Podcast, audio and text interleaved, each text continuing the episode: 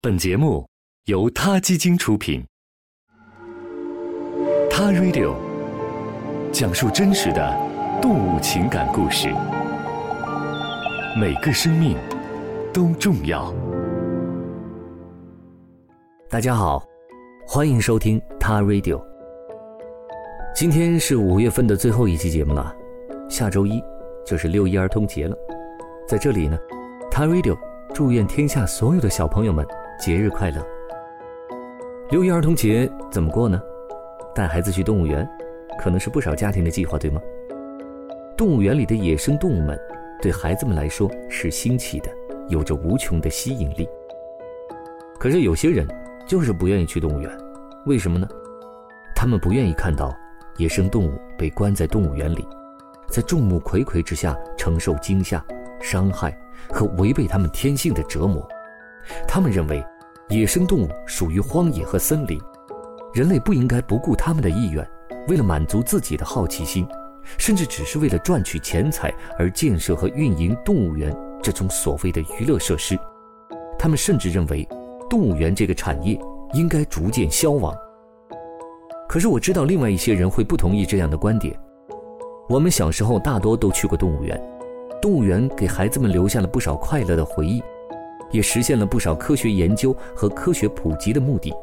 难以想象，动物园怎么会消亡呢？人类啊，总是在一个话题又一个话题上争论不休，以至于忘记了争论的到底是什么。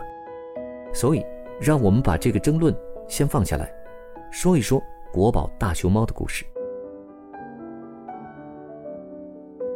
二零一一年的二月十七号，《南方周末》刊登了一篇题为。大熊猫留洋记的文章，这篇文章当中称，作为国宝的大熊猫，从最初作为承担外交使命的国礼，到后来成为创造外汇的租借对象，再到如今以科技合作的名义输出，一路上其实并不轻松。首先，大熊猫作为政治家的国礼免费相赠是早已有之，在一九四一年的时候，宋美龄送给美国一对大熊猫。这是中国官方送出的最早的大熊猫。新中国成立之后，北京动物园于1957年将第一次从野外捕获的三只熊猫中最好的一只平平送给了苏联。两年之后，送出了另一只安安。1972年尼克松访华的时候，玲玲、星星随之作为友谊大使被送往了美国。而中国的老朋友朝鲜，从1965年到1980年。相继获赠了五只大熊猫。无偿的国际赠送于1982年停止。1984年，为了配合洛杉矶奥运会，中国短期出借给洛杉矶动物园两头大熊猫。三个月后，这两头熊猫又在旧金山动物园待了三个月，动物园收益颇丰。此举引发了众多国外动物园的效仿。上个世纪八十年代末。在国际濒危野生动植物贸易公约的约束下，租借热告一段落。然而几年之后呢？成都熊猫基地和卧龙大熊猫研究中心分别于1994年和1996年启动了以科研合作为名的长期大熊猫租借。在人类忙于政治和金钱的时候，大熊猫们可不像人们想象的那样适应长途旅行和环境的变化。送出或迎归意味着环境的改变。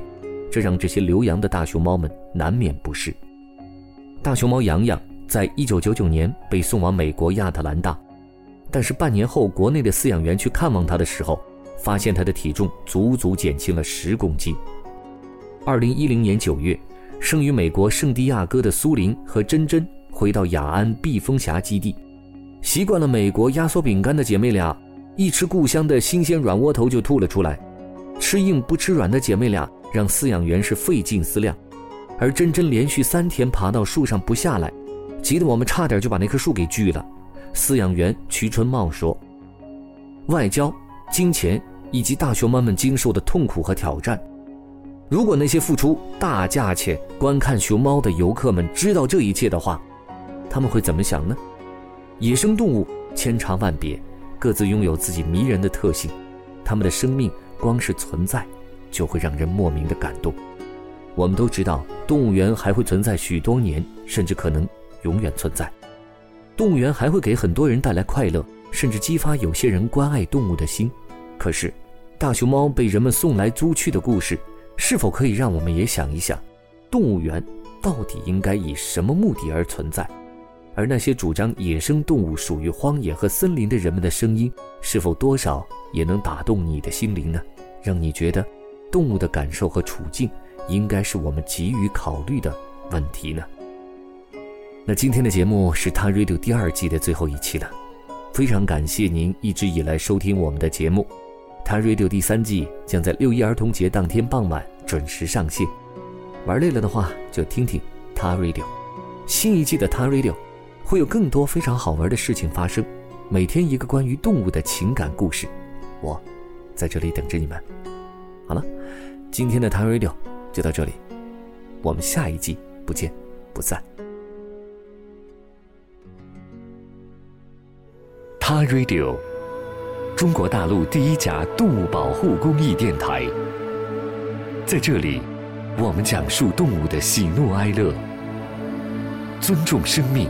善待动物，他的世界因你而不同。